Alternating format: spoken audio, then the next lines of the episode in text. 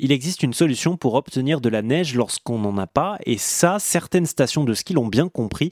Il faut dire que la neige est une sorte d'or blanc, puisque cette industrie, euh, celle du ski, rapporte 15 milliards d'euros par an, notamment euh, dépensés par une clientèle étrangère, puisque le saviez-vous, le ski n'est pratiqué aujourd'hui que par 7% des Français. Alors pour avoir de la neige sur les pistes, quand mer nature échaudée par nos activités humaines n'en produit pas naturellement, eh bien on passe par ce que l'on appelle des retenues collinaires, sorte de piscine de rétention des eaux de ruissellement mais aussi des sources que l'on stocke pour la transformer en poudreuse. Seulement voilà, stocker l'eau des montagnes pour l'amusement ponctuel des uns, quand certains villages pyrénéens non non plus dans le robinet, eh bien ça commence à poser problème.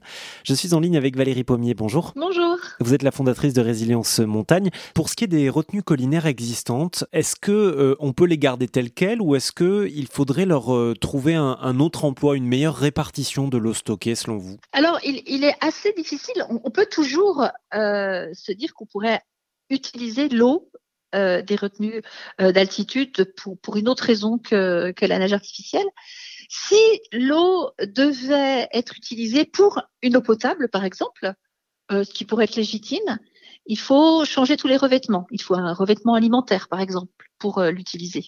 Donc, et puis, il faut potabiliser, comme, on disait, l'eau à grand renfort d'énergie, hein, puisque l'eau qui stocke n'est plus bonne du tout. Euh, j'ai vu un projet récemment là à La Plagne sur une retenue d'altitude qui est vers 2000 mètres d'altitude euh, il est question d'installer, euh, vous savez, ces skis nautiques sur câble à 2000 mètres. Alors là, c'est un nouveau projet, ça. Alors ils essaient de se dire que l'eau peut, l'eau d'une retenue collinaire pourrait être, enfin, cette retenue pourrait être utilisée comme un plan d'eau, on va dire, euh, récréatif. Alors, euh, bien ou pas bien, euh, je laisse euh, tout le monde réfléchir à tout ça. J'ai ma petite question, j'ai ma petite idée, c'est-à-dire que pour, c'est toujours pareil, quand on investit massivement dans des infrastructures qu'il faut du coup rentabiliser, ça veut dire qu'il faut du passage. Donc, pour avoir une rentabilité sur ce genre de produit, installer des câbles de ski nautique à 2000 mètres, même si l'idée paraît intéressante, euh, il va falloir beaucoup de passages pour rentabiliser, c'est-à-dire qu'il faut amener beaucoup de monde à 2000 mètres d'altitude. Est-ce qu'aujourd'hui, d'un point de vue biodiversité, on doit le faire? Sachant que n'oublions jamais que l'eau de montagne, l'eau des Alpes, on dit que les Alpes sont les châteaux d'eau de l'Europe. Ça veut dire que ce sont les Alpes qui fournissent l'Europe en quoi? En eau potable. On parle juste de notre eau potable. Donc comment on fait avec tout ça? Il, me semble qu'il y a une priorisation, une hiérarchisation des usages de l'eau à faire en montagne particulièrement. Mais est-ce qu'on sait ce que ça représente, ces, euh, ces retenues collinaires, si on les ajoute euh, toutes les unes aux autres Prenons les Alpes, par exemple. Euh, est-ce qu'on sait ce que ça représente sur le total des eaux qui ruissellent? C'est beaucoup ou pas beaucoup Alors, attention, c'est pas beaucoup d'eau de ruissellement. Hein. C'est vraiment du captage de source. Hein. Il y a très peu de ruissellement qui remplissent les retenues collinaires.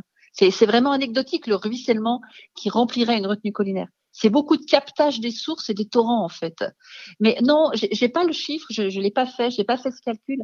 Par contre, je sais que le total de l'eau captée pour aujourd'hui alimenter euh, les canons à neige qui servent à donc euh, fournir la neige artificielle avec le taux qu'on a actuellement là qui est de moins de 40%, c'est la consommation d'eau d'une ville comme Grenoble.